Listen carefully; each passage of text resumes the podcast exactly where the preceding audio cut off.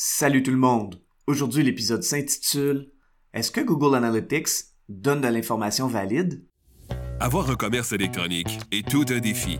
On vit souvent des déceptions ou de la frustration. Que faire pour rentabiliser mon commerce en ligne?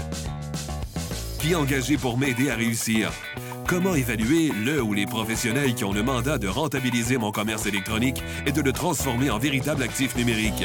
Vous écoutez Commerce électronique et actif numérique avec Nicolas Roy.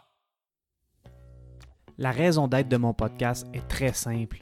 C'est d'aider les propriétaires de commerce électronique à comprendre, contrôler et posséder leur commerce électronique et les composantes qui l'entourent.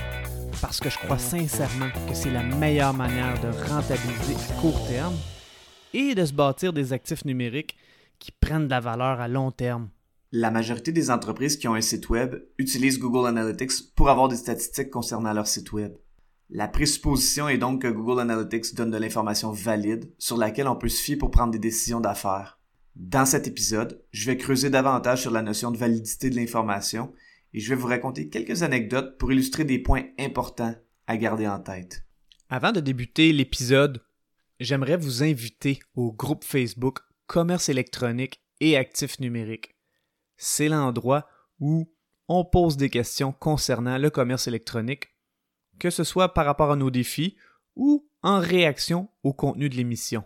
Alors c'est un rendez-vous, le groupe Facebook Commerce électronique et actifs numériques. Lorsqu'on suit un cours sur la recherche scientifique, un des premiers concepts qu'on apprend à propos des tests pour obtenir les données qu'on va analyser est celui de la validité.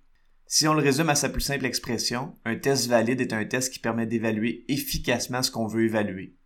La notion de validité est souvent jumelée à la notion de fidélité. Si on résume à sa plus simple expression, un test fidèle va donner les mêmes résultats si on refait la même expérience deux fois dans un même contexte. Une chose qu'on doit garder en tête est qu'un test peut être valide, c'est-à-dire qu'il mesure la bonne chose sans nécessairement être très fidèle si les résultats varient un peu lorsqu'on fait une comparaison des résultats d'un test et de son retest. Par contre, si un test n'est pas valide, c'est-à-dire qu'il ne permet pas de bien mesurer le phénomène qu'on veut analyser, ça sert à rien de l'utiliser, et ce, même s'il est fidèle. Les notions de validité et fidélité devraient toujours nous rester en tête quand on analyse des données statistiques et quand on se fait parler de résultats de tests. Comme certains d'entre vous le savez peut-être, j'ai déjà été préparateur physique, et donc c'est mon passé de kinésiologue qui faisait faire des tests physiques à des athlètes qui s'expriment et se remémorent avec vivacité ces concepts. Maintenant, pourquoi est-ce que je pose la question à savoir si Google Analytics est valide? Si vous écoutez ce podcast depuis un bout, vous savez que mes épisodes solo traitent toujours de réflexions ou d'événements qui sont survenus récemment. Et bien récemment, j'ai vécu des trucs et j'ai eu des discussions qui m'ont fait énormément réfléchir à propos de Google Analytics. Une entreprise m'a approché pour que je fasse du SEO défensif sur son site web dû à un changement de site web qui avait été fait. Je parle de ce sujet à l'épisode 89 intitulé Le SEO défensif pour changer de site web. Cette entreprise m'a donc donné le mandat de rétablir le SEO qui avait effectivement souffert de ce changement de site web. Après avoir fait le mandat, il ne restait plus qu'à attendre les résultats. J'ai donc attendu un peu et ensuite j'ai utilisé un outil SEO différent de Google Analytics pour faire mon rapport. J'étais heureux parce que je voyais que le SEO reprenait son momentum de façon très positive, autant au niveau du positionnement de certains mots-clés que pour la quantité de trafic qui venait sur le site web de façon organique, c'est-à-dire par le SEO. En fait, le site web faisait déjà mieux au niveau SEO qu'avant le changement de sa première version. En effet, le site web est en deuxième position aux États-Unis pour un gros mot-clé dans cette industrie. Par contre, la personne responsable du marketing de l'entreprise m'a dit qu'il y avait un problème parce que les données de Google Analytics étaient encore très basses et effectivement c'était le cas. J'ai jeté un coup d'œil dans le compte Google Analytics et je me suis rendu compte qu'il pouvait évaluer la version www et peut-être qu'il ne mesurait pas la version sans www. Le vieux site web était sur une version www et le nouveau site web était sur une version non www. Idéalement, on garde la même version lorsqu'on change un site web. Mais bon, la décision avait été appliquée et la transition du www à une version sans www avait déjà été faite. Le compte Google Analytics a donc été changé pour être certain que les données soient mieux mesurées. En attendant, on était certain que Google Analytics avait un problème parce que la personne qui s'occupe du marketing me disait qu'il y avait des leads qui entraient. En fait, il y avait des journées où le nombre de leads était égal ou supérieur au nombre de visiteurs que Google Analytics nous donnait. Ça, c'est clairement un problème parce qu'on a beau avoir un bon taux de conversion, c'est pratiquement impossible d'avoir un taux de conversion de 100%. Et quand c'est plus de 100%, eh bien, c'est théoriquement impossible. Après avoir attendu pendant quelques jours, après avoir changé les réglages de Google Analytics pour avoir le temps d'avoir un peu de données, le résultat était le même, soit que le nombre de visiteurs sur le site web était très bas. Pourtant, les leads entraient toujours bien. J'ai donc fait des tests en allant plusieurs fois sur le site web et en demandant à des gens de mon entourage ayant une adresse IP différente de la mienne d'aller sur le site web. Le résultat a été le même, soit que le nombre de visiteurs était très bas et donc Google Analytics n'avait pas compté nos visites de la veille. Google Analytics a donc été réinstallé au complet sur le site web et on avait le même problème.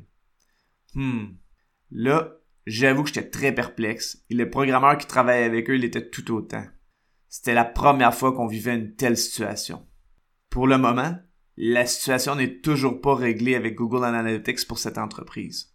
En fait, on a décidé d'installer une solution qui remplacerait Google Analytics, qui ne faisait pas son travail pour ce site web.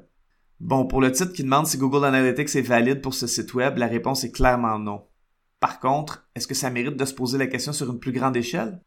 En fait, je discutais de ce problème avec différentes personnes et j'en ai appris énormément.